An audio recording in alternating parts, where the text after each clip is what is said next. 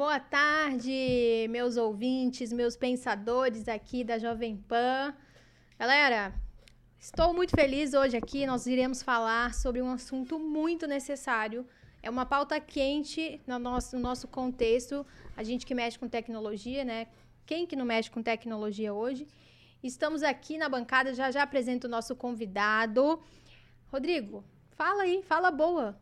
Muito bom, gente. Bom estar tá aqui. A gente vai falar de coisa de nerd, então beleza. Estou é, bem feliz porque eu gosto dessas coisas. É, não que eu seja nerd por ofício, né? Mas a gente é não, nerd por é natureza. É nerd, sim. Então, então vai ser muito legal. Muito legal estar tá aqui conversando sobre é esse tema. Isso aí. Inteligências artificiais me chama bastante atenção. Me chama também. É um tema que me gerou muita curiosidade ultimamente. Eu fui buscar, eu fui buscar usar, fui buscar entender. E cada vez que eu uso, eu fico assim, meu Deus, o negócio é é tenso. Top, né? É. Bom demais. Bom demais. Estamos aqui com ele, Leonardo Calói. Se apresente pra gente aí, Calói. Boa tarde, pessoal. Primeiramente, queria agradecer o convite da Júlia. Muito feliz de estar aqui tendo essa oportunidade de falar sobre tecnologia e inteligência artificial. É, minha história começou né, com engenharia, depois eu fiz pós-graduação em MBA, mais focado na área de tecnologia, e hoje eu trabalho com automações é, focadas em marketing, né, que envolve muita inteligência artificial. Isso aí, gente. O Calói, tive a oportunidade de trabalhar com o Calói em uma empresa, foi muito bacana. E eu já vi ali as habilidades do Calói de, de perto, assim, a expertise dele. Gente, o cara é um crânio, sério. Ele é um crânio, eu convivi com ele, eu sei do que eu tô falando. E assim, eu pedi para ele mandar a biografia. Olha, tem tanta coisa aqui que eu não sei nem por onde começar. Sério. Mas ele falou um pouquinho aí, né? MBA, em gestão de mídias digitais, é, pós-graduação de administração, FGV. Gente, o currículo top, não só o currículo, mas ele realmente é muito grande que ele vai entender. E vamos começar aqui falando, né? Como que surgiu as IAs hoje? Calói, fala um pouquinho aí pra gente. É, a IA, ela vem muito, muito antigo, né? Ela surgiu desde a antiguidade, é, na época de Aristóteles, né? Eles já discutiam a ideia de máquinas é, agirem como humanos, né? Obviamente, demorou muito tempo para isso se concretizar igual a gente vê hoje. É, depois, lá para o século mais 17, mais ou menos, o Leibniz, que é um matemático muito famoso, ele já começou a é, documentar matematicamente como que esses modelos poderiam funcionar, né? Caramba, e, não sabia. É, bem, bem, legal isso, né? Uhum.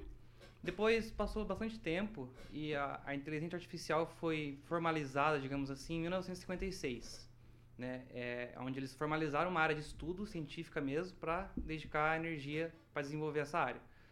É, de lá para cá, a gente consegue ver que teve uma evolução absurda em, em relação a isso, né? Uhum. É, conforme for passados os anos, é, a gente tem dados e máquinas hoje. Na época, em 1956, a gente não tinha nem dados e nem máquinas para processar, para agir como uma inteligência artificial. Então hoje a gente aplica teorias lá de 1956, da década de 60, década de 70. É, então isso é muito interessante com o advento da tecnologia, da computação, né, do, é, do, da máquina em si, né? Uhum. Até uma curiosidade, a Nvidia tem um papel, a Nvidia, uhum. aquela marca de placa de vídeo de GPUs, uhum. que é bem famosa, acho que o pessoal que é um pouco nerd aí vai, vai, vai conhecer, vai saber sobre a Nvidia. Ela teve um papel fundamental na evolução da IA, né? Sem a, as máquinas da NVIDIA, a gente não teria, por exemplo, o ChatGPT como ele é hoje. Uhum. Até porque a, as inteligências artificiais praticamente elas rodam só em placa de vídeo, né? É. A maioria delas é, é uma placa de vídeo ali fazendo o processamento das informações, não é isso? Exatamente. É, roda em CPU também, né? Até a diferença entre CPU e GPU é que GPU ela é mais limitada em quais tarefas ela realiza, só que ela realiza essas tarefas de forma mais efetiva. Uhum. Então, ela faz processamentos matemáticos em paralelo. Então, isso possibilita. Antes era um, um sonho, meio que um sonho a gente conseguir processar bilhões, trilhões de dados. Hoje, com o GPU, isso tudo é possível, né? Uhum. Meu Deus, eu, eu tô vendo. Aí, ó, já começou a linguajar de nerd aí. Já, eu parei ali na placa, placa, placa de vídeo. é, mas vamos agora falar, né? A gente deu essa pincelada aí sobre da onde veio a IA. Inclusive, eu não imaginava que tinha vindo lá do Aristóteles. Para mim, né? Isso aí é uma baita novidade. Então, já mais um insight para os nossos pensadores aí. E agora vamos falar do chat GPT, né? Que ultimamente aí vem gerando bastante polêmica dessa questão de vai substituir os humanos, vai auxiliar. E aí surgiu o chat GPT, muita gente usa, muita gente tem preconceito, muita gente nem sabe o que, que é. É... Ô, ô Júlia, eu só, eu, assim, hum. né, é que eu acho que a questão do chat GPT é que ele popularizou aquilo que antes era um conceito. Né? Você tinha lá um conceito Sim. de inteligência artificial, todo mundo pensava que isso poderia existir, mas o chat GPT de fato trouxe para o usuário comum a inteligência como uma interface que ele está usando agora, né? É, ele usa para aquilo que quer, né? Para a vida, né? Assim, tem muita gente utilizando hoje a interface, né? Exatamente. Foi exatamente a interface que foi motivo pela popularização. O fato de você estar tá conversando no chat, é como se fosse com um humano. A inteligência artificial está nas nossas vidas é, de forma muito intensa antes do chat GPT. O Instagram, por exemplo. Uhum. Até se eu pedir pro pessoal ir ver, entrar lá no Instagram e ver quanta, qual que é a média diária do uso do Instagram, tem gente que chega a 3, 4 horas por dia. Tipo, esse é o poder de uma inteligência. Ela consegue pegar a sua atenção durante 4 horas por dia, 3 horas por dia. Tipo, isso é, um é. negócio incrível. O algoritmo é uma IA. Chamava, é, é. O algoritmo é uma IA, não é? Ou é, tô errado? É uma IA. É uma IA. Nossa. Até uma curiosidade sobre IA. Hum. Toda IA de grande porte assim é uma caixa preta. O ser humano não consegue entender o que tem lá dentro. Não tem então, as redes neurais, né? As redes neurais, é. Gente, vocês estão me dando medo. Eu não sei, eu não sei, se, eu não sei se, se, se, eu tô certo no que eu vou falar, mas eu já ouvi dizer o que é o seguinte, que a inteligência artificial é mais ou menos a, a replicar um cérebro humano é, computacional. Então, fizeram lá os neurônios, mais ou menos como seria num cérebro, aí criaram as redes, mas o computador que ele que define ali. Então você sabe o que entra e o que sai, o que acontece no meio é uma caixa preta. É o que o pessoal está chamando de caixa preta, né? É isso, é, né? É exatamente isso. Está explicando um pouquinho mais sobre a rede neural, né? É, o que, que é a rede neural? É literalmente você imitar o cérebro humano em cada neurônio. Então, por exemplo, se a gente pegar o cérebro do Lewis Hamilton, né?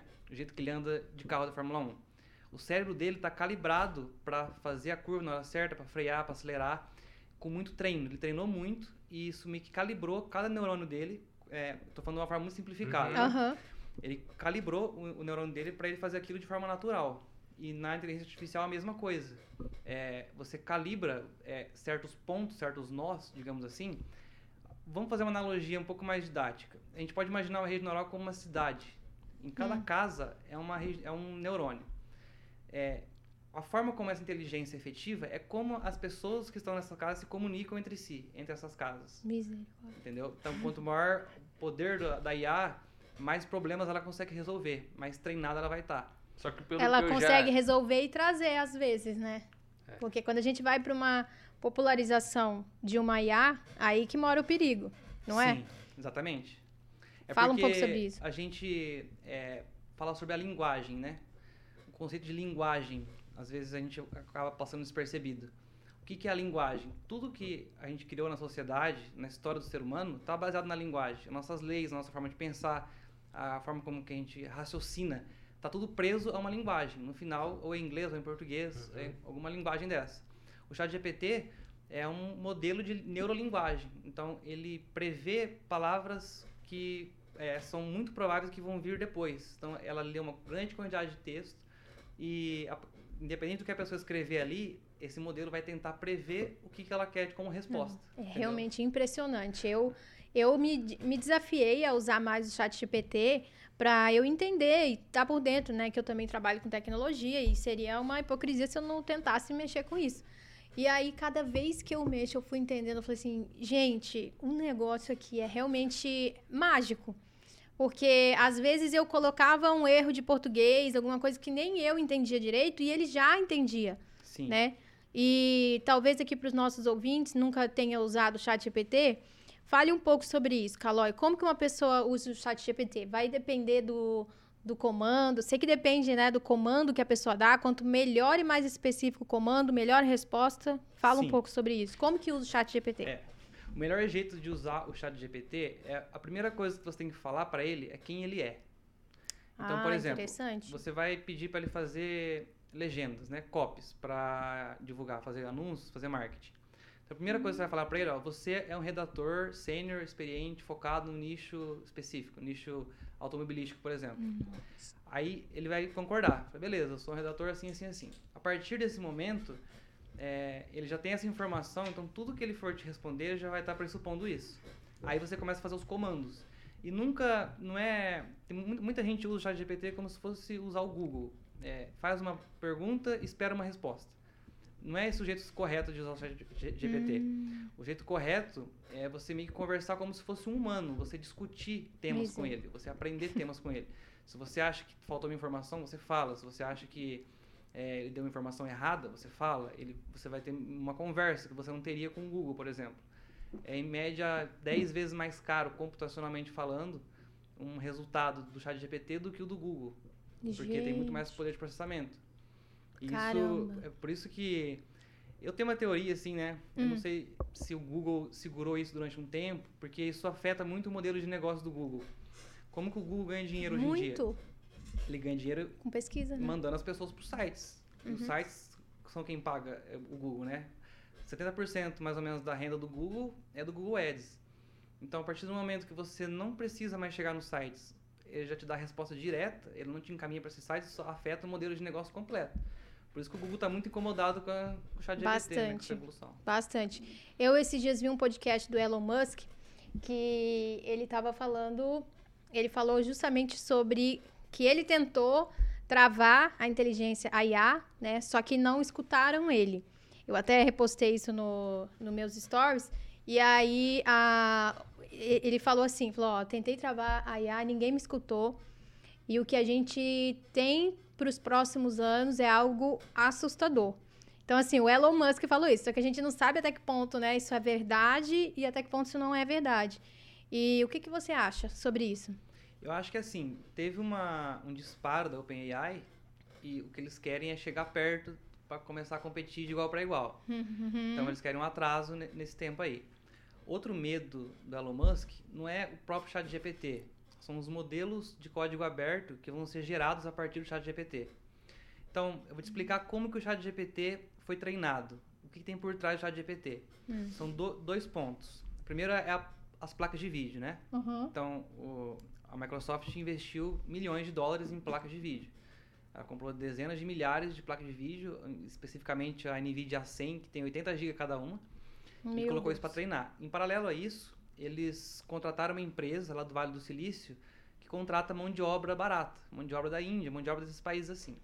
E milhares de pessoas trabalharam durante mais de um ano, um ou dois anos, eu não lembro exatamente o tempo, é, treinando esse modelo, fala, pegando informação manualmente, ó, essa informação é isso, a resposta é essa, e joga no modelo, vai conferindo, um trabalho muito árduo. Só que a partir do momento que o primeiro filho, digamos assim, sai no mundo, ele consegue parir outros filhos. Uhum. Então, o esforço para você ter outros modelos que tem 95% de GPT, por exemplo, é muito, é muito mais fácil, porque você usa o próprio GPT para criar um modelo parecido com o GPT. Só que aí que está a grande preocupação. É, existem modelos de código aberto. Eu tenho usado eles, testado alguns, e eles não têm filtro de estereótipo social nenhum. Então, ah, o cara pode usar isso para o mal rodando na máquina dele, na casa dele. É, esse é o grande problema, né? Esse é o grande problema. Eu acho que esse talvez é a maior preocupação que tem hoje já, né? Não é que a inteligência vai dominar o mundo, a Skynet não está por aí ainda, pelo menos, né? Mas o que o pessoal está com medo é, geral, é, é, é, realmente isso, né? As inteligências fazendo códigos maliciosos, programas maliciosos, né? Você pode fazer, você tem uma infinidade de coisas que talvez um ser humano sozinho não conseguiria elaborar, mas com o auxílio de uma, de uma super inteligência, ele pode ter um plano maligno, destrutivo para executar. Acho que esse que é o problema é. mais iminente agora, é Exatamente. Isso, né? uhum. Porque toda tecnologia, ela tende a virar um commodity, né? Então, quando surgiu a internet, hoje a internet é um commodity pra gente, é um negócio muito comum. Computador, há 60 anos atrás, quem tinha um supercomputador, um computador muito potente, eram só as grandes empresas. Hoje qualquer um tem computador, o próprio celular já, já é um computador. Vai chegar um momento que isso vai começar a acontecer com a inteligência artificial, que as pessoas vão ter acesso a ela, a essa tecnologia, e vão conseguir usar essa tecnologia. Uhum. A gente está no início ainda, né? O ChatGPT uhum. foi um marco para é, a criação de vários modelos diferentes. É, Mas um a, marco, né?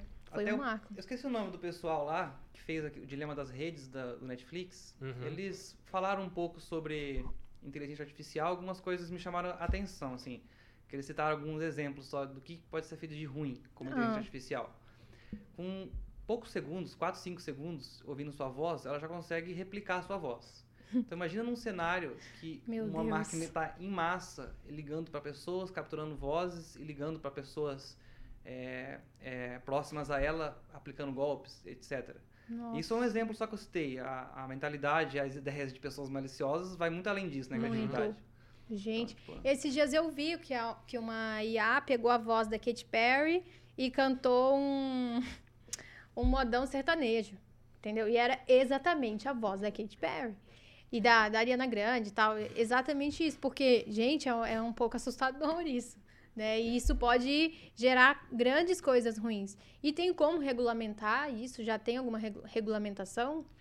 Ó, é um tema que, inclusive, chegou no Rodrigo Pacheco, nessas né, notícias aí. É um tema que chegou lá no, na Câmara para regulamentar a inteligência artificial. Uhum. Qual é a minha opinião sobre esse assunto? Eu acho que é uma discussão que vale a pena, é uma discussão que é importante discutir sobre isso, mas é muito complexo como isso vai ser feito. Uhum. Né? É muito difícil saber como isso vai ser feito, porque todas as tentativas que a gente teve na história de tentar regulamentar a tecnologia não deu certo. É. é acaba piorando. E olha. É, a gente, quando, quando começou a internet, o pessoal queria regulamentar tudo e, cara, não tem o que fazer, né? Não, Mas, acho que. Isso é verdade. A, a tecnologia, ela, é, no começo o pessoal falava um monte de coisa, que era coisa do diabo até. E, eu não sei se você lembra dessas coisas, né?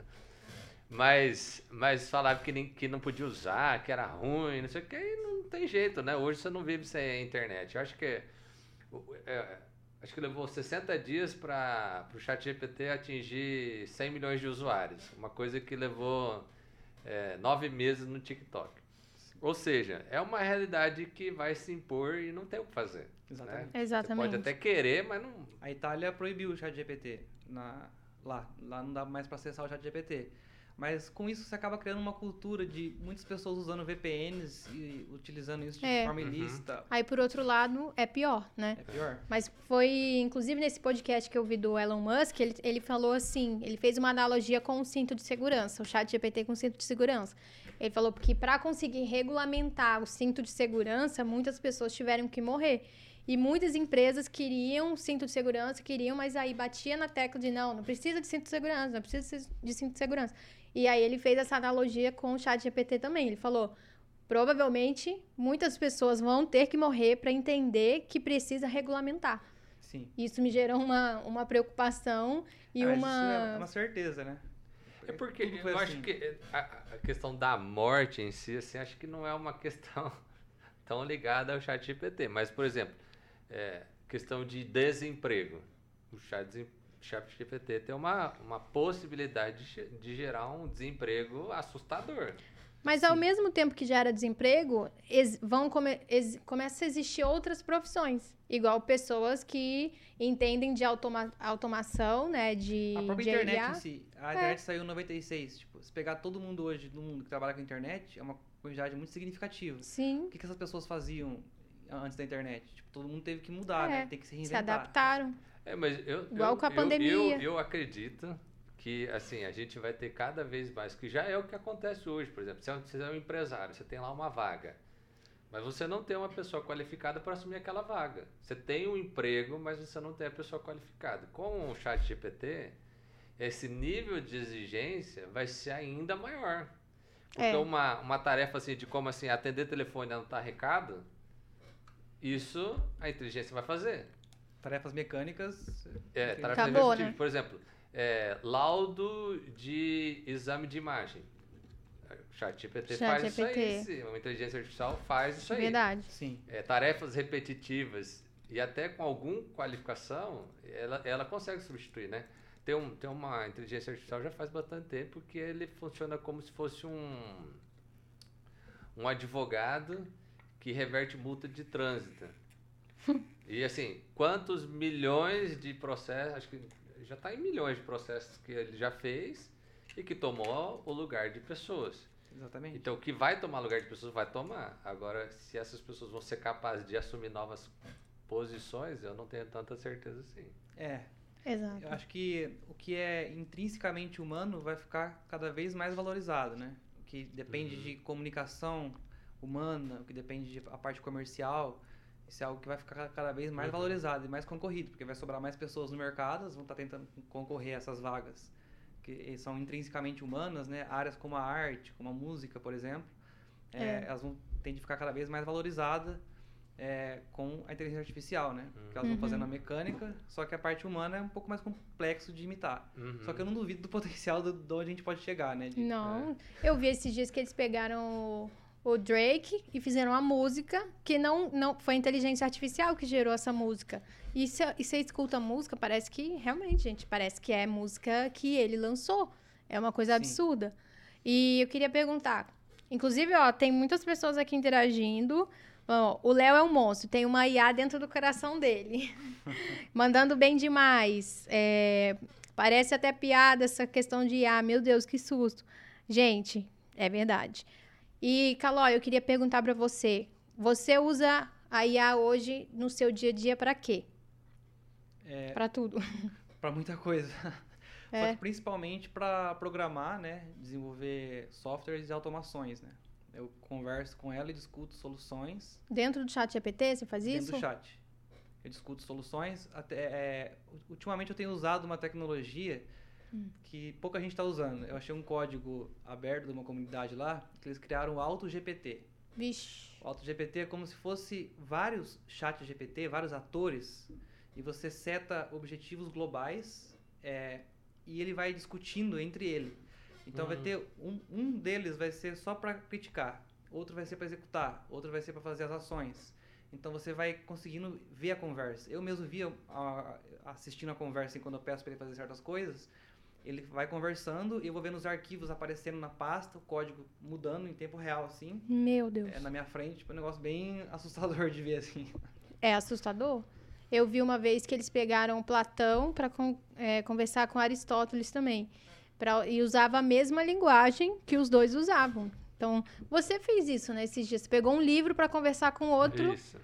Conta aí, o que, que você fez? Não, eu tava, tava estudando e e a velocidade que você pode estudar com a inteligência é muito mais rápida. Então, eu fiz uma lista de 10 livros sobre um tema e pedi para ele ir me fazendo os comparativos. Ah, o que, que esse livro, é, o que, que eles concordam, o que os autores discordam, quais são as, as coisas é, inusitadas de um e de outro. E, cara, é, é fantástico, porque assim, em meia hora eu consegui fazer uma discussão de uma coisa que se eu fosse fazer sozinho, Nossa. eu ia levar seis meses. Né? Até eu ler os livros, até eu marcar tudo, até eu conseguir fazer os paralelos, tudo, e fiz meia hora. Então, assim, é uma coisa absurda. É. Esse é um ponto muito importante, né? É a educação em si. Qual que vai ser o futuro da educação com é. o GPT? Porque trabalho de escola hoje em dia Ninguém faz mais pelo, por, por, por conta própria, é, tudo chat GPT. Como que o professor vai conseguir identificar que o texto não é do aluno? O aluno pode pedir para deixar o texto mais jovem, pode pedir para ele colocar alguns erros de ortografia, ele pode pedir para o chat fazer isso. Isso vai hum. maquiar certos trabalhos. Eu acho que o futuro vai ser usar a inteligência artificial para a educação. Tipo, não, uhum. tem, não tem outra alternativa. Vai ter muita guerra contra isso, vai, vai ter muito como pode dizer assim, muita resistência contra isso? Vai, porque a educação, ela ela está vinculada ao Estado de alguma maneira. Então, a partir do momento que você fala, ó, a partir de agora a gente vai, as pessoas vão aprender de um jeito diferente, não vai seguir o método tradicional. Como que isso será que isso vai passar no, na Câmara, no Senado? Como que é, a, toda aquela ignorância tecnológica dos senadores e deputados vão reagir a isso, né? O que, uhum. que eles vão uhum. falar, será? Então, isso é uma pauta bem polêmica, assim. É, é bem polêmico. O próprio Bill Gates estava falando é, do futuro, né? Que ele acha que a performance de ensino das crianças vão ser, vai ser absurdamente maior. As crianças, elas têm um, um potencial de aprender certas coisas quando a pessoa é muito nova, muito melhor do que um adulto, né?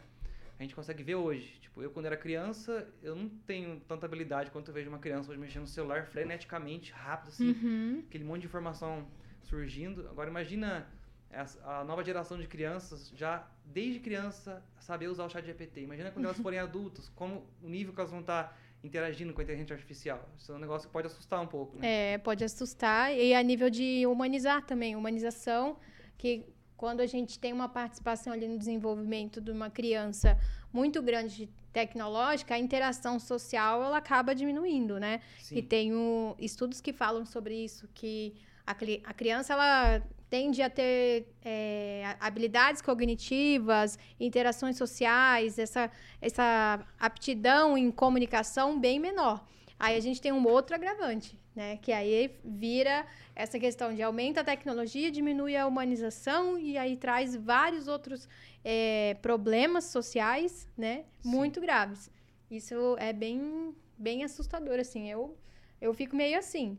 É, mas, ok, vamos lá.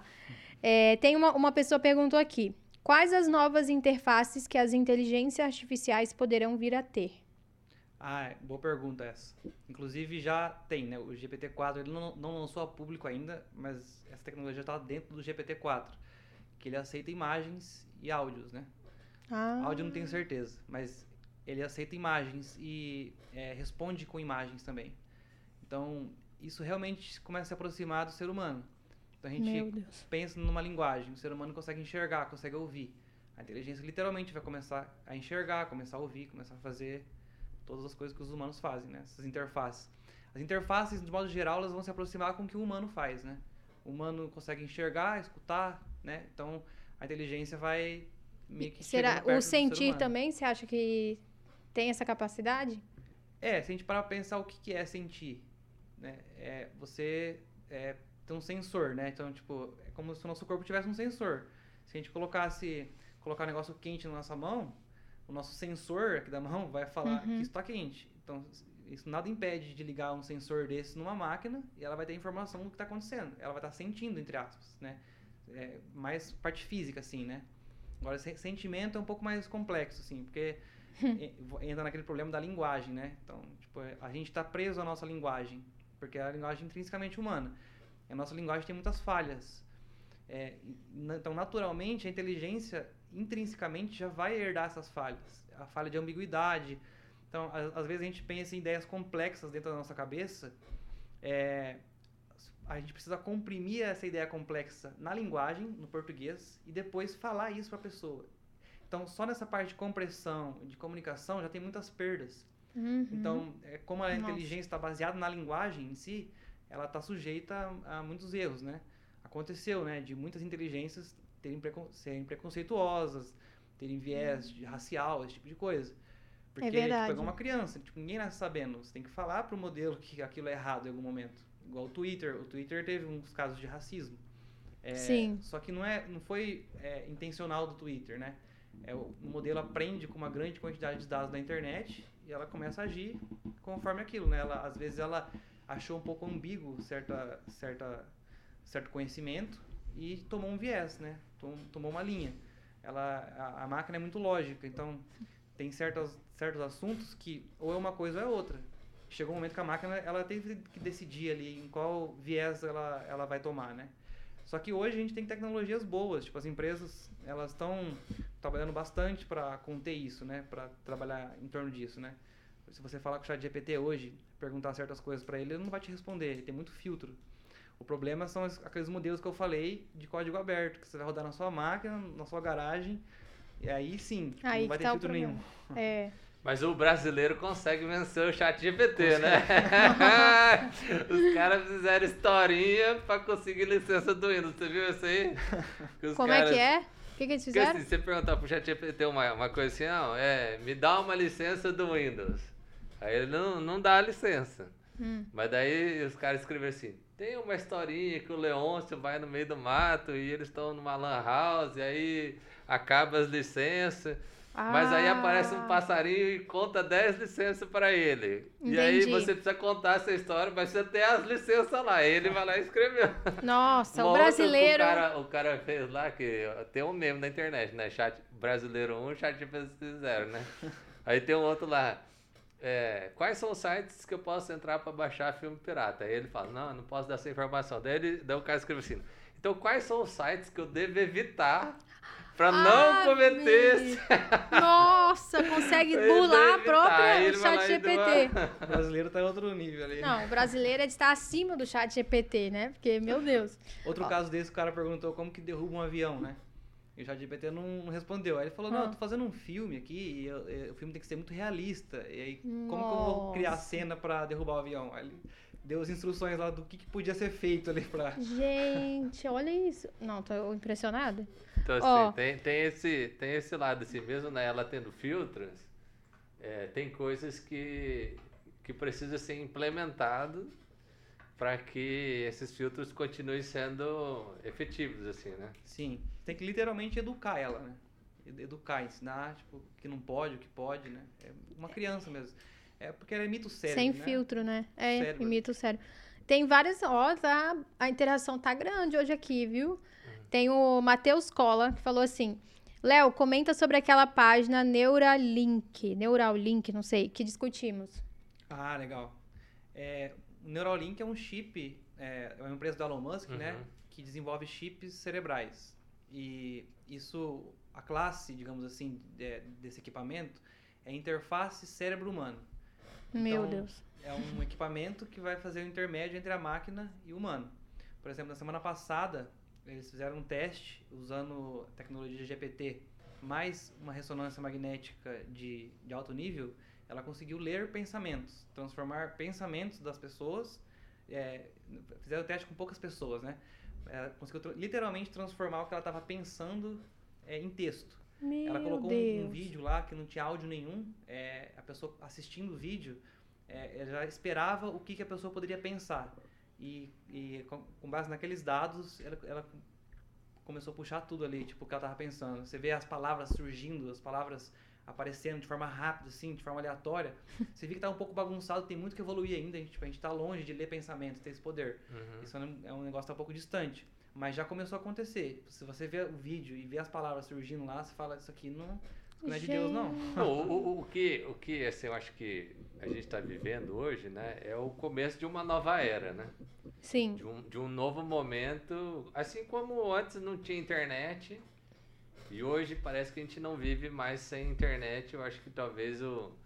Só que eu, eu acredito que essas inteligências elas elas impactam ainda mais do que uma internet por si só, porque daí tem é, vários, várias questões, né? Ambientais, é, sociais, políticas, políticas, que vão passar por meio de tudo isso, né? Os deepfakes e, e tudo mais, essas, essas é, interfaces do, desses chips né, conectados uhum. ao cérebro. Eu já ouvi dizer que você, os caras estão prevendo, né, controlar celular só pelo pensamento, e você poder falar. E tem um monte de coisa que estão se pensando a partir disso. Então, assim, realmente é uma revolução acontecendo. É, é uma revolução. E essa simbiose entre humano e máquina é muito interessante porque isso já está acontecendo, né? A gente já é, querendo ou não, um ciborgue, querendo, querendo ou não. A gente está com o nosso celular. O celular é uma extensão. Se a gente uhum. sai, fica três dias sem o celular, parece que está faltando algum membro. Uhum. Do, do você esquece corpo. tudo, mas o celular você não esquece. O celular não esquece, porque você está consumindo informações ali o tempo todo. Só que a diferença é que o celular está limitado a uma taxa de dados. Tipo, você não consegue consumir muito uhum. mais do que o seu olho consegue ver. Agora, imagina se você é, abre essa largura de banda, digamos assim. Você, em vez de é uma torneira, está caindo uma cachoeira de dados. Imagina se Nossa. você conecta o seu cérebro direto a uma rede social, por exemplo, tanto de informações que você pode consumir. Esse é o objetivo. É interessante assim. essa visão, né? Porque a gente não faz essa leitura, né? De que a quantidade de dados que a gente consegue acessar via olho e ouvido é X, né? É. E se fosse é, neuronal, né? Direto para o cérebro, seria uma quantidade muito maior. Acho que, de fato, isso seria um... E sabe uma coisa que eu ouvi dizer? Que esse, esse chip do, do Elon Musk, ele consegue também ter efeitos no cérebro. Eu não sei se, se, se você tem... Sim. Que, que eles, eles começaram a desenvolver para controle de prótese, não é um negócio assim? Sim, é de membros me mecânicos. Mecânicos, né? isso. É. Mas eu já ouvi dizer que eles descobriram que dá para controlar a questão de saciedade e fome. Não sei Meu se... Deus. E aí eles eles estão pensando em usar o, o mesmo chip para controle de pessoal emagrecimento. É um negócio doido. Assim, né? Sim. É um mundo de possibilidades, é. né? Essa é a principal aplicação desse tipo de chip, né? Primeiro ajudar a saúde, né? Depois vai chegar aquela mesma história. Vai chegar um momento que vai ser um commodity, uma tecnologia, muita gente vai ter acesso e vai usar isso para o mal. Mas no, no início vai ajudar com muitas doenças, desenvolvimento de tecnologia, doenças mentais, assim. É, só que existem pessoas que ficam dependentes. Tem empresas que estão mais avançadas que a Neuralink ainda.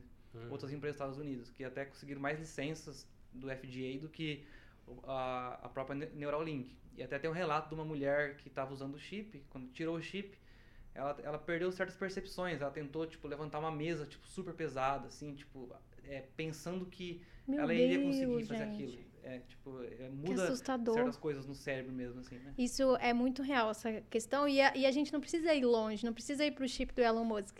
A gente tem o TikTok. Eu vi um estudo que ontem, que eles pegaram um, um cérebro que o, consome redes sociais, normalmente, Instagram, Twitter, e um cérebro que, além das redes sociais, utiliza o TikTok. E aí as áreas que atingiram de dopamina e serotonina, todo, tudo isso, que é o que traz é, essas sensações de prazer imediato, é muito grande. E o TikTok, se vocês perceberem o algoritmo do TikTok, ele também é assustador.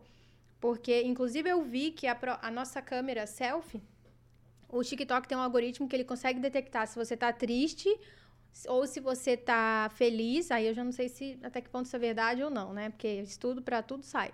E aí ele consegue detectar, de acordo com a sua sensação, ele é, coloca vídeos na sua For You ali, de acordo com o seu estado. Então, se você está alegre, eles colocam mais vídeos alegres. Uhum. E se você está triste, coloca vídeos é, felizes. E o TikTok, ele é uma rede social que as pessoas usam muito para dar uma pausa, para não para consumir, para comprar, para sabe acompanhar uma pessoa. É, é muito isso de é, trazer dopamina rápido. Consumir Os o autoplay rápido. lá, né? Ficar uhum. vagando no autoplay. Vaga e, e, com, e a pessoa fica ali e não vê quanto tempo que ela tá. Então, é, a gente não precisa ir para o chip do Elon Musk, né? O, o TikTok está presente no nosso dia e a gente já acha normal. Exatamente. Tem muita gente que acha que essas empresas ficam te escutando no celular. Que, nossa, eu tive uma conversa lá, o celular me escutou porque apareceu um anúncio. E aí, é verdade? O Google te escuta? Sim. então, eu vou te falar, a verdade é muito pior do que se ele estivesse te escutando. Porque ele está adivinhando o que você quer. Ele prevê. Ele prevê. Tem uma série no Netflix que fala exatamente sobre isso. Você já é, viu? Dilema das redes, né? Aham. Uhum. É, a que você falou, né? Mais uhum. cedo. Essa, gente, eu vi, eles pegam você assim, Rodrigo, colocam, a série faz isso, né? E faz de você um avatar e fala assim, ó, ele tá se aproximando da faculdade, então envia um anúncio sobre tal coisa. Agora ele vai ver a, a pessoa que ele gosta. Então envia um anúncio de, sei lá, um jantar. É absurdo. É, a verdade é que a, o algoritmo te conhece melhor do que você mesmo, né? Sim. Sim. É bizarro, assim, assustador o que isso pode fazer. Até o que a Júlia estava falando ali, especificamente da empresa chamada Cambridge Analytica, né? Foi uma empresa responsável por consumir milhões de dados de pessoas. Ela usou um teste é, de personalidade, famoso na psicologia, não lembro o nome do teste, mas é um teste bem antigo. Eles usaram esse teste é, com os dados do Facebook, com uma grande quantidade de hum. dados. Deve ser o DISC, não é? É, é um parecido com o DISC, uh -huh. assim. Tipo, Entendi. Se eu não me engano, acho que é. Hum. é aí com isso ele conseguiu é, literalmente separar as pessoas e determinar qual tipo de conteúdo que ele iria publicar e mostrar para cada pessoa. Então, por exemplo, uma pessoa que tem um perfil um pouco mais radical. Qual conteúdo que eu vou jogar para essa, essa pessoa para ela votar em mim na eleição, por exemplo? Agora, para uma pessoa que é Meu é mais contida, Deus. mais tranquila, qual tipo de conteúdo que vai convencer ela? Tipo, uhum. aí para cada tipo de pessoa joga um conteúdo diferente, né? Ou seja, somos verdadeiros fantoches e que a gente não tem é, pensamento de nada. Não é isso é, não, é, Rodrigo? É, é porque assim, ó, é, a gente acha, né, que que o pior, né, é uma bomba atômica, né? O Elon Musk ele falou isso, né? As inteligências artificiais são muito mais perigosas do que uma bomba atômica porque ela consegue controlar as pessoas. Controlar. Por exemplo, às vezes você você é um ah, sou um psicólogo. Dificilmente você vai ter especialização de tudo. Você vai ter uma área de conhecimento. Aí você tem um cara do marketing. para eles desenvolver um produto, eles têm que conversar muito e tal, chegar num consenso. Agora, a inteligência, ela consegue ser um especialista de tudo, analisar todos os dados, analisar todo o seu histórico em, sei lá, 30 segundos. É. E aí ela faz o cruzamento de tudo isso e fala, ó, faz isso que, que você tem o teu objetivo. Então, assim, é uma coisa assustadora. É assustadora. É assustador. Mas, Só... assim, por outro lado, né, que eu acho também, que é uma ferramenta incrível, né? Que amplifica a tua, a tua criatividade. Você está tá desenvolvendo um programa, você tem uma ideia e você quer resolver um problema. Ele consegue te ajudar a resolver, fazer, sei lá, um trabalho de 5, 6 programadores, às vezes um está fazendo. Nossa, eu evolui muito no desenvolvimento de software com, com o chat GPT. O meu nível de aprendizado, assim, a minha curva de aprendizagem com o chat GPT é outro nível, assim. Eu, eu imagino. Eu sempre consumi muito internet, tipo, é, meu trabalho é no computador, né? Sou acostumado, eu conheço fóruns de qualidade. Dados, tabelas, é o Calói. É, é expertise. Mas sabe o que, que eu senti com, com o chat GPT? Que ele te gera um, uma curiosidade para aprender e ele te prende a atenção de uma forma prende. que é difícil outra coisa que consiga fazer isso. É. Assim, a não ser que ele teu professor do cursinho, que era muito legal, mas assim, toda experiência de não, é. aprendizado é. é meio monótona. Agora com o chat GPT é meio fascinante o negócio. É fascinante. É justamente por isso, porque ele tenta imitar o humano, né? É uma rede neural que tá ali. Igual e é rápido. O professor do cursinho. Tipo, é a tecnologia que mais se aproxima de um humano conversando, de você mandar mensagem, é o chat GPT. A gente tá, desde a evolução do, do, do ser humano, a gente está acostumado a se comunicar com ser, seres humanos. Então, tipo, naturalmente isso vai ser muito mais gostoso e intuitivo pra gente, né? Do que procurar informações frias em livros, tipo, em lugares e ter que ficar procurando de forma monótona está conversando com, com uma entidade ali. É, e é engraçado que o nosso contexto social, é, principalmente com o advento das redes sociais e dessa questão do, da busca pelo eu, né? O chat GPT vem para suprir isso também.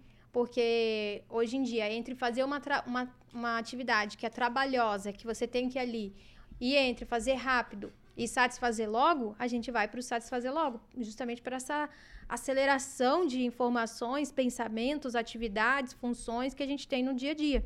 E por isso que o chat GPT, ele entra para suprir isso. E por isso que ele é fascinante. Eu uso o chat GPT e quanto mais eu uso, mais eu quero usar. Eu, eu vi até no seu story, quando você falou de chat GPT, inclusive volte falar sobre isso, Leonardo Calói, nas suas redes então, sociais. Da... Tá? Por favor, porque eu só. A gente convidou por causa daquele Reels, um Reels que você postou sobre, falando sobre chat GPT. E aí você fez um story lá falando que você até usou o chat GPT para resolver alguns problemas pessoais, né? Sim. Conta sobre isso. É, é como que eu posso dizer? É mais questão de organização, né? Então, existem várias técnicas né, no mundo de como você pode organizar a sua vida, de como cada perfil de pessoa é, consegue se organizar melhor. Então, eu começo a me apresentar para o ChatGPT, eu começo a ter uma conversa bem sincera com ele, falar meu perfil, falar como que eu estudo, como que eu me motivo, como que funciona a minha motivação, esse tipo de coisa. Quanto mais detalhes eu dou, melhor. No final eu pergunto, tá, considerando esse tipo de perfil, qual, o que, que você recomenda para minha produtividade, por exemplo? Nossa, Quais dicas de produtividade massa. que foram é, estudadas para esse tipo de perfil? E várias dicas que ele me deu é, de organizar minhas tarefas é, tem funcionado bastante. É, eu sou uma pessoa com a cabeça muito acelerada, né? Quem me conhece sabe é, bem como eu sou, assim, né? E o que ele me ajudou bastante é literalmente é, você listar todas as tarefas sem pensar em detalhes e como fazer vou fazer aquelas tarefas, organizar de forma é, mais simples e rápida possível e ir lá para executar. Tem outros tipos de perfis, é, pessoas que são mais acostumadas com uma rotina um pouco mais rígida, pessoas que realmente preferem fazer a mesma coisa todos os dias e não querem é, sair daquilo e fazer coisas diferentes, é, tem um modo diferente de trabalhar, né? Tipo, o meu, uhum. meu modo de trabalhar é um pouco diferente. Gosto de estudar coisas novas, né? É, rotinas muito fixas, assim, não, não costumo me empreender tanto. Nem eu. E o chat GPT assim. conseguiu me dar certas dicas, assim, de vida é. para lidar bem com isso, né? Isso é legal. Você já leu o livro Essencialismo, que fala sobre como nós sermos essencialistas? Que é justamente fazer o que realmente importa, o que não importa, a gente descartar. Não, li o livro. É muito bom, você vai gostar muito desse livro. Vou que... perguntar pro chat GPT sobre Pergunta! eu, eu li o livro. Muito bom. E aí eu fui pro chat GPT. Eu falei assim, ó, eu sou assim, assim, assim, eu funciono assim. É, com base no livro Essencialismo, me ajude a criar uma rotina é, entendendo que eu sou assim e entendendo que eu preciso ser uma pessoa essencialista. Gente, o, o... não tem igual o que ele fez para mim, sério. O, Você usa o GPT-4? Você usa o GPT-4 ou o GPT tradicional, normal? O normal lá, coloco o OpenAI. É, eu, eu, pago, né, a assinatura. É, você paga. Em torno de 100 reais por mês. Para mim, uhum. isso é de graça pelo que ele me pelo entrega. Mas faz entrega. diferença? É, qual que é a diferença? Pago, qual, faz qual, qual que é a diferença assim, do pago e do gratuito? É o número de parâmetros. Esses parâmetros são os neurônios que a gente estava conversando. Ah, então ele é muito mais inteligente. Muito mais inteligente. É, essa é a palavra certa. Hum. Então é a mesma coisa se comparar uma criança com um universitário, por exemplo. Tipo, ah, então... o nível do GPT-4 é absurdo, assim. É muito mais eu, elevado. Assim, eu vi um cara fazendo um, um, um review, assim, né? Do, do, gratuito e do pago, assim. Uhum. Ele, eu não sei, assim... Você já chegou a fazer as mesmas perguntas e, e tentar ver qual que é a, a diferença? Ou, ou, você sentiu no uso, assim? Como é que foi isso?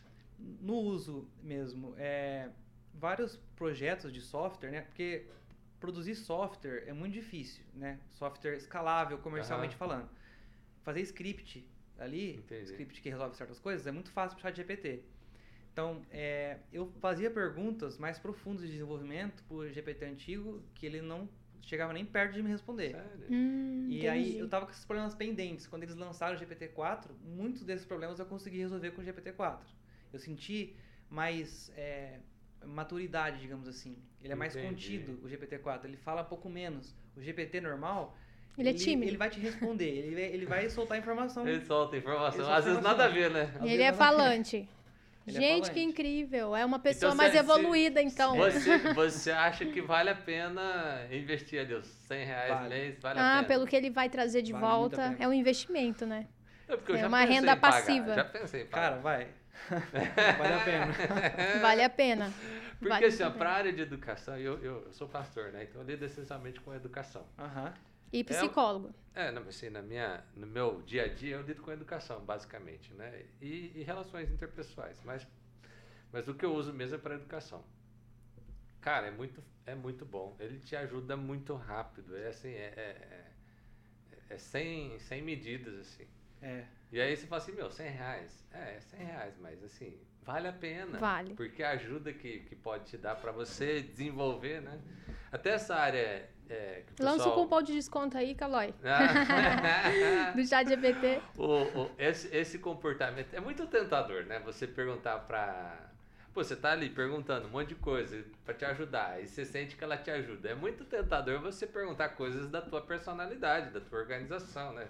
Pô, uhum. já tô aqui e tal, né? Pra que psicólogo? E Brincadeira. É verdade. Tem um monte de gente nos Estados Unidos, um monte de adolescente usando chat. Até já saiu um artigo da, de sociedades de psicologia nos Estados Unidos falando para não usar. Mas, porque de fato ela, ela consegue te dar uma resposta que parece fazer sentido, assim, né? E, e eu acho assim, em coisas superficiais, ela te ajuda muito, ela te dá dicas, né? Inclusive eu vi um, um, um, um jovem no Twitter, ele falou assim, né, que o, o chat GPT ajudou ele muito mais do que a, a psicóloga dela em muitos anos, né? E aí o, um psicólogo avaliando lá, ele falou assim, porque diante da inteligência artificial, a gente não tem reservas. Você não fala assim, meu, tenho preguiça disso, eu não gosto disso. Ó, todo mundo acha certo, eu acho errado. Né? Diante da, da, da, da do outro, você tem o, o, medo do julgamento. Mas diante da inteligência, você fala assim, ah, ela que é verdade. Pensa o que ela quiser, pelo menos aqui eu vou falar o que eu quero para ver se, é. Se desenrola esse meu problema, não é assim? É assim. E... Eu já falei várias coisas pro chat GPT, eu falei, horrível. Você já falou, você já falou coisa pro chat GPT que você não falou pro seu terapeuta, Sim, não, pro terapeuta não, mas com uma pessoa não falaria. Ele me trouxe uma resposta, eu falei assim, horrível o que você disse, melhore. Já fui essa pessoa. e aí ele, me desculpe, vou tentar melhorar. Então, me dê mais dados. É assim. Então, acho que tem isso, assim, né? A gente consegue confiar coisas que a gente não confiaria a uma pessoa tão facilmente, eu acho. É. E até a, Open, a questão de termos de uso, política de privacidade da OpenAI é um pouco frágil, né? Esse foi o motivo real mesmo que a hum. Itália bloqueou o chat GPT lá, né? E outros países da Europa podem fazer o mesmo com isso. É, eles acabaram não definindo de forma muito clara é, como que funciona a política de privacidade deles. Hum, eles, aí que está o perigo eles também, sempre, né? E tá lá no termo de uso, eles pedem para você nunca passar informação pessoal, nunca passar informação tipo de senha, esse tipo de coisa, porque pode existir uma chance ali de, do, do negócio ter um pouco de controle. A OpenAI parou, né? Até o Sam lá, o CEO da do OpenAI falou que parou o treinamento, né? Tipo, não tô, eles não estão treinando mais o GPT-5 agora, eles estão focando em melhorar o GPT-4, deixar ele mais seguro. Então, é, o fato de um país só ter feito isso motivou a empresa a rever esses pontos. Isso é um, é um trabalho em conjunto, né? Ela, ela lança, a sociedade é, critica, né? Ela pega esse feedback e o negócio vai, vai evoluindo cada vez mais. E você acha que o Brasil pode bloquear o chat GPT? Eu acho que existe essa chance, sim. Eu acho que a, a ignorância tecnológica dos nossos representantes lá na, Câmara e no Senado é muito grande, né? É eles complicado, hein, galera? pronunciar Google, né? Google, não sei o quê. Você é. imagina eles entender o que é uma inteligência artificial, ah. tipo, tá muito além, assim, né? Uhum. E o que, que você acha, assim, do futuro a partir das inteligências, assim? O que, que você acha que logo a gente vai começar a viver e que é. era inimaginável até agora? É, o pessoal pergunta bastante, né? As máquinas vão dominar o mundo, né? é uma pergunta clássica da inteligência artificial. Uhum. Eu acho que tipo, quem vai dominar o mundo é outro bicho que é o ser humano mais a máquina, que é um processo de evolução humana mesmo, assim, né? Não é uma evolução biológica, 100% natural, mas não deixa de ser uma evolução. Se você uhum. tem um uhum. ser humano com chips, com capacidades é, totalmente desproporcionais, diferentes do que a gente tem hoje, é um, um ser um pouco diferente, né, do, do humano hum. tradicional que a gente conhece, com umas capacidades muito mais elevadas, né. É, isso somado a, a, dispositivos, tecnologia, é, a gente cons conseguir consumir conteúdo direto do nosso cérebro, é, esse tipo de coisa eu realmente acredito que vai chegar um dia. Assim, né? Esse é, o, é um ponto. É verdade, bem, bem não, não tinha parado para pensar nisso. Aquilo que a gente já viu muito em filme, né, de científico, assim, a gente pode ser, pode virar uma realidade, né? Sim. E aí, a, o que que acontece? Pega o humano com artificial e mescla os dois. Aí as os fraquezas, ciborgues. as é. fraquezas humanas, elas são potencializadas com, são melhoradas com a inteligência artificial. Exatamente. E a gente cria super-humanos. Meu Deus. Por exemplo, o que é um pensamento na nossa cabeça, né? Criando não, o nosso cérebro é um circuito, né? De muitas moléculas e neurônios ali. Uhum. Um circuito tem pulsos elétricos. Então, é, ideias complexas que a gente pensa, é muito difícil a gente passar para outras pessoas. A gente precisa comprimir na linguagem, depois transformar em palavras, depois o receptor tem que entender essas palavras. Então, às vezes, se você tem uma ideia muito complexa no cérebro, ela já pode ir de, uma, de forma primitiva para outro cérebro, por exemplo, que tem um chip. Então, a gente consegue, a gente pode se comunicar de outra maneira, de forma mais complexa, passar ideias complexas sem perder esse ruído que tem na comunicação em si, né? na, na linguagem. Nossa, ou seja, a nossa própria passaria... linguagem pode mudar também. É. Você passaria a informação bruta e não ela compactada. É, exatamente. Eu não quero estar tá aqui na Terra para viver isso. Não sei vocês. Que tava falando isso no podcast lá. É, era isso que ele tava falando. É. Exatamente. Isso um pouco. Gente, confesso que assusta. Será que a gente vai estar tá vivo para ver isso? Vai ser daqui cinco anos, Júlio. Não é verdade? Criar super-humanos? É, essas coisas acontecem mais rápido do que a gente imagina. Ó, oh, meu pai, deixa eu contar essa ah, não, seu pai é, é um super-humano? Brincadeira. Meu pai, quando lançou os primeiros computadores, ele, ele mexeu no computador na universidade. E aí um dia ele estava viajando de ônibus com outro engenheiro do lado e falou, cara, eu vi um negócio lá na faculdade que calcula. Na época era só cálculo, só pegava lá os números e fazia as equações. Ele falou, cara, um dia nós vamos entrar num computador desse em vez da gente ficar desenhando na mão, a gente vai desenhar no computador. O cara falou: você é maluco. Isso não vai acontecer nunca. Eu vou morrer isso não aconteceu. E agora, hoje, quem não mexe num AutoCAD da vida não é engenheiro. É. Então, assim, as coisas elas revolucionam de uma forma inimaginável em pouco tempo. Estou falando isso aí no espaço de 30 anos. Sim, Mas é igual quando o Steve Jobs lançou o iPhone. houve uma parcela da população que ficou meio assim, que é isso? A gente vai andar com pequenos aparelhos, todo mundo com a cabeça para baixo, pelo amor de Deus, você acha? que o diga, né? É. E aí, a, o que acontece hoje? É a maior realidade. Todo mundo, todo mundo faz isso. E com a inteligência artificial também, né? Porque o novo nos assusta. Mas aí, esse cada vez mais que é apresentado novo pra gente, ele vai se integrando. Acho que dá pra dividir até em dois grupos, assim, né? A, a inteligência artificial que bate na gente diretamente, que é o chat GPT em si, né? Que a gente está diretamente conversando e pegando soluções. E o, o, impacto indireto, que é das redes sociais, que é. já acontece e é e que é o algoritmo, uma, né? Uma indução, né? O negócio está te induzindo ali. Por exemplo, uhum. se você curte um, um, conteúdo que não é bacana, digamos assim, ele vai começar a te dar muito mais desse conteúdo, porque o objetivo dessa inteligência, no final, é ter seu engajamento. É. Não importa se ela vai ter que passar um conteúdo que é falso ou que não é, ela, o objetivo final dela é conseguir engajamento. Então, se aquela pessoa ela reage e curte muito mais conteúdos tipo, que são proibidos, né, o discurso de ódio, por exemplo, que, que, tem, que tem bastante, tanto eu até, até não estou querendo politizar, mas isso é comum nos dois lados, tanto da esquerda quanto da direita. Uhum. uhum. É, tem esse tipo de, de coisa e o algoritmo não quer nem saber disso aí, não. Tipo, não quer. Ele quer Eles entregam. Já era. O algoritmo não tem lastro social, né? Ele, ele vai pelo objetivo. É. Não tem. Não tem a moral, né? Não tem a moralidade, não tem, né? Não tem isso ainda não.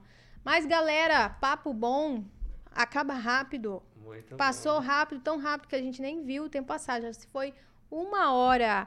Ô, louco. Uma hora. Rápido, né? Isso. né? Calói, muito obrigada por trazer essa sua expertise, para trazer esse seu olhar sobre as inteligências artificiais. Com certeza trouxe muitos insights aqui para os nossos pensadores que nos acompanham. É, muito obrigada mesmo por estar aqui, tirar um pouquinho do seu tempo, da sua agenda lotada. É, fala aí, Rodrigo. Muito bom. Cara, muitas coisas, insights aqui. Muitos. Eu, eu achei interessante essa forma de você pensar. É lógico que a gente sabe disso, né? Mas você pensar o pensamento humano como é, quantidade de informação, kilobyte, megabyte, e você pensar nisso comprimir, descomprimir. Meu, muito louco isso. Muito acho que, louco. Acho que. Mas faz muito sentido. faz é, muito. É muito legal. E, e acho que é uma coisa que. É, se você não tem ideia do que é o chat GPT, você precisa hum. saber o que é usar, porque vai melhorar a tua vida, a tua produtividade e é assim, é internet. Se você já usa, usa o Plus aí que vale Sim. a pena, o GPT-4. Ah código lá, de desconto, Calói25, brincadeira. Isso, bom demais, gente, bom demais. Muito, muito obrigada. Compartilhe com alguém que você acha que vai gostar desse tema, para se atentar aí sobre as nossas IAs.